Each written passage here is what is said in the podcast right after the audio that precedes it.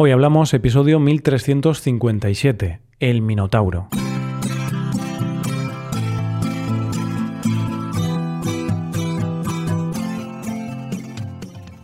Bienvenido a Hoy Hablamos, el podcast para aprender español cada día.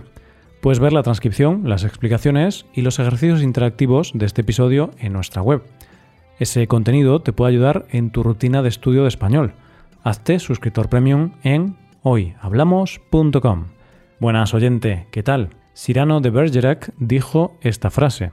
Cuando uno toma conciencia del misterio de la existencia y no lo entiende, pero por pura sinceridad y coherencia interior necesita respuestas hasta el dolor, entonces uno encuentra su dorado y maravilloso hilo de Adriadna. Y hoy vamos a descubrir, gracias a nuestro mito de hoy, qué es ese hilo de Adriadna. Hoy hablamos del Minotauro. ¿Conoces la expresión me ha sabido a poco, oyente? Es una expresión que utilizamos cuando queremos decir que algo que nos ha gustado o que hemos disfrutado nos ha dejado con ganas de más. Y también cuando no nos quedamos satisfechos con algo o con algún resultado.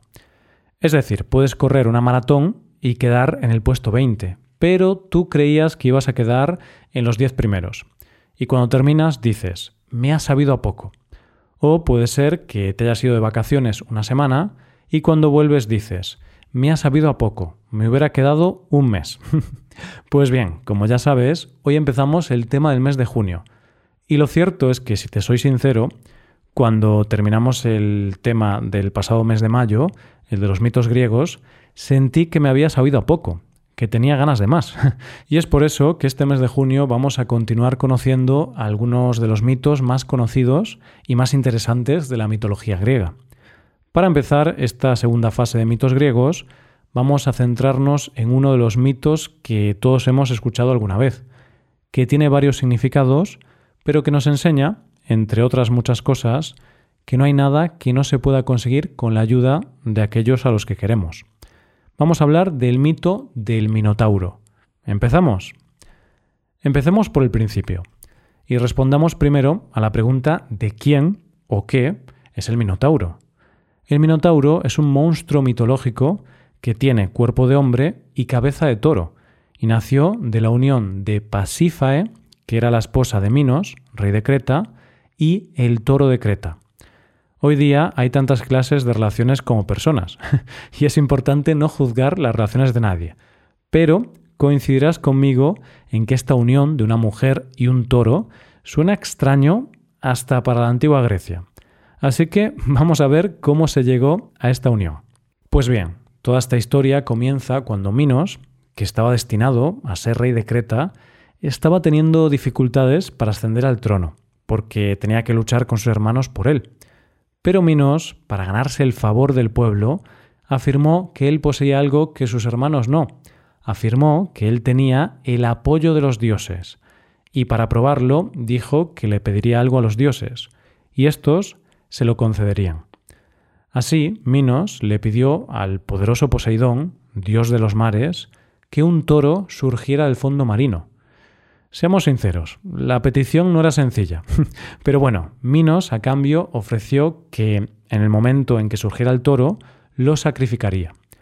Poseidón se lo cree y se lo concede. Y del mar surgió un hermoso toro blanco, cosa que hizo que Minos se hiciera con el trono. Pero, como te podrás imaginar, la historia no termina aquí, porque Minos decide no sacrificar al toro enviado por los dioses, lo camufla entre el resto de los animales y en su lugar sacrifica a otro animal. Minos pensó, ingenuo de él, que podía engañar a los dioses, pero obviamente el engaño se descubrió. Poseidón, al enterarse, le dio como castigo que Pasífae, la esposa de Minos, sintiera un irrefrenable deseo por el toro blanco. La mujer, que sabía que el toro no iba a querer tener sexo con ella, llamó a Dédalo, que era un arquitecto y artesano que más tarde tendrá importancia en esta historia, y le obligó a construir una vaca de madera donde ella podría esconderse, y así engañar al toro. Y eso hizo, se escondió en la vaca de madera, que estaba recubierta de piel de vaca, y así fue como el toro copuló con ella, pensando que era una vaca. Consecuencia, nació el Minotauro. Imagínate la cara que se le quedó a Minos cuando pensó que iban a hacer un hijo suyo y nació el Minotauro. El Minotauro era un monstruo y necesitaba carne para vivir, y cada vez se volvía más salvaje conforme crecía. Vamos, que llegó un momento en que era imposible para ellos seguir criándolo, más que nada porque el Minotauro empezó a comer humanos. Así que Minos decide, después de consultar al oráculo, que hay que esconder al Minotauro, y para ello llama a Dédalo, y le dice que tiene que construir un laberinto donde abandonar al Minotauro. Y eso hizo Dédalo, construyó un laberinto que tenía muchos pasillos que se entrecruzaban entre sí, y solo uno de ellos llevaba al centro del laberinto, lugar en que fue abandonado el Minotauro. Mientras se está construyendo el laberinto, Minos se entera de que uno de sus hijos fue asesinado en Atenas después de ganar una competición olímpica. Minos, llevado por la ira, declaró la guerra a los atenienses y los asedió. Egeo, el rey ateniense, viendo que no había solución, y después de consultar al oráculo de Delfos, decidió ofrecerle a Minos aquello que quisiera a cambio de la paz. Minos pidió que se le pagara un tributo en compensación a la muerte de su hijo. Cada nueve años se le entregarían siete doncellas y siete muchachos y serían sacrificados entregándolos al Minotauro. Eso sí, si alguno conseguía salir con vida del laberinto, la ciudad de Atenas se liberaría del tributo. Atenas cumple con su palabra y envía a los jóvenes prometidos como sacrificio en un barco impulsado por velas negras. Estos son abandonados en el laberinto, donde vagan sin rumbo, hasta que son encontrados por el Minotauro y devorados. Cuando llega el momento de mandar a los siguientes para el sacrificio, Teseo, el hijo de Geo, se presenta voluntario y dice que va a ser él quien vaya como ofrenda, y va con un propósito, matar al Minotauro y liberar a su pueblo de ese terrible castigo. Y le promete a su padre que si consigue salir con vida, el barco de vuelta irá con velas blancas. Por el contrario, si muere en el laberinto, el barco volverá con velas negras. Así, Teseo se embarca con destino a Creta. Una vez llegados a Creta, los jóvenes fueron presentados a Minos, y allí también estaban presentes las hijas de Minos, Ariadna y Fedra. Ariadna se enamoró de Teseo al verlo.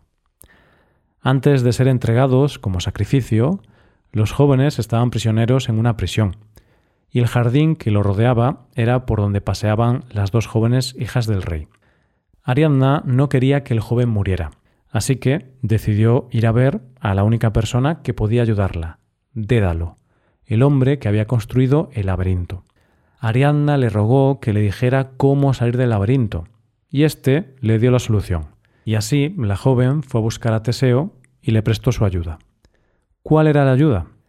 Ariadna le entregó un ovillo de hilo, que podría atar a la entrada del laberinto y así poder llegar al Minotauro, matarlo y después, con la ayuda del ovillo, recogiéndolo, llegaría de nuevo a la salida y podría escapar.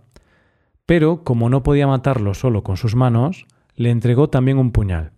Eso sí, le hizo prometerle que si conseguía salir con vida, la llevaría con él, ya que lo que había hecho era una traición, y su padre la castigaría si se enteraba. Y ya sabemos que aquí los castigos no eran poca cosa. Y así fue como Teseo, llegado el día, ató el ovillo a la entrada, y cuando se encontró al Minotauro, y aprovechando que el animal saltaba sobre él, le clavó el puñal en el pecho y lo mató. Teseo pudo salir del laberinto gracias al ovillo, liberó a los otros jóvenes, liberó a su pueblo de la pesadilla y se embarcó junto con Ariadna y Fedra para volver a Atenas. Antes de llegar a Atenas hubo una terrible tormenta, y ante el hecho de que Ariadna estaba mareada, pararon en la isla de Naxos, donde Ariadna se quedó dormida. Cuando pasó la tormenta, y sin acordarse de que la joven no estaba a bordo, Teseo dio la orden de seguir, y dejaron olvidada en la isla a Ariadna. Ariadna, cuando se dio cuenta, empezó a gritar desesperada, y el dios Dionisio se apiadó de ella y más tarde la haría su esposa. Hay que decir que aquí hay varias versiones, porque también hay versiones que dicen que Teseo la abandonó allí porque quería dejarla allí, y así poder estar con la hermana, Fedra. El caso es que con las prisas, a Teseo se le olvidó cambiar las velas negras por las blancas, y cuando su padre vio que llegaba al barco con las velas negras, asumió que su hijo se había muerto y se arrojó al mar. Y de ahí el nombre de que el mar sea el Egeo. Teseo, más tarde, heredaría el reino y se casaría con la hermana de Ariadna, Fedra. ¿Y qué podemos aprender de este mito? Hay varias lecciones que sacamos de este mito, y una de ellas habla del Minotauro como la parte oscura que todos llevamos dentro, esa parte que todos tenemos, de la que no nos gusta hablar y que tenemos que esconder, nuestros deseos más oscuros. Es decir, el Minotauro representa nuestras sombras. Además, hay teorías que dicen que el laberinto es en realidad una metáfora de la vida, muchos caminos intrincados en los que normalmente no hay vuelta atrás, y el único final posible es la muerte. Y el hilo es ese camino correcto, Vivir la vida de la manera correcta es la única manera de llegar a la muerte con la conciencia tranquila y salir airoso a la otra vida. Supongo que cada uno de nosotros podrá sacar la conclusión que quiera de los mitos.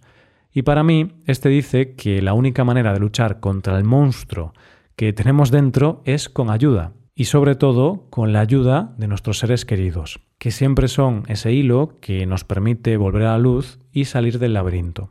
Y esto es todo por hoy, oyentes. Espero que os haya gustado mucho el episodio y espero que haya sido de interés. Muchas gracias por escucharnos. Por último, te recuerdo que puedes hacerte suscriptor premium para utilizar los contenidos del podcast en tu rutina de aprendizaje. Hazte suscriptor premium en hoyhablamos.com. Nos vemos mañana con un nuevo episodio sobre un tema de interés. Muchas gracias por todo. Pasa un buen día. Hasta mañana.